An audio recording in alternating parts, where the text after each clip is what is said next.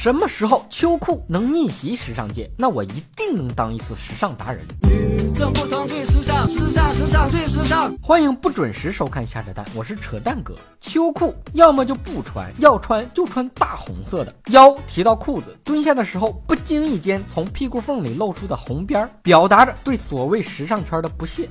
秋裤一定要塞进袜子才有安全感。冬天正确的穿衣姿势是秋衣塞到秋裤里，秋裤塞进袜子里。当然了，也可以不用这么麻烦，来个秋衣秋裤连体衣，就是上厕所有点麻烦，大小号都得全脱光。脱脱脱，脱掉脱。这么冷的天，别说别人了，在东北连大树都穿上了秋裤。沈阳街头的三棵树被人用毛线包了起来，妖娆的彩虹色，仿佛暗示着这几棵树的授粉方式与众不同。花里胡哨的，这也太不尊重树了。秋裤外面都不给说套条外裤，难怪很多南方的小伙伴都以为东北人爱穿花棉袄呢。树犹如此，人何以堪啊！好大一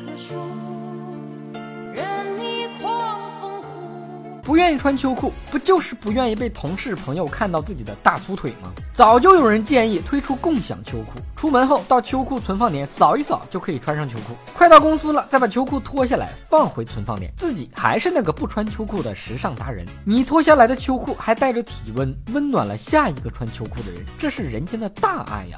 以上部分内容纯属瞎扯淡，谁傻谁真信，谁信谁真傻。喜欢的朋友别忘了转发飞弹幕，双击六六六，微信公号瞎扯淡，关注一波，点个赞。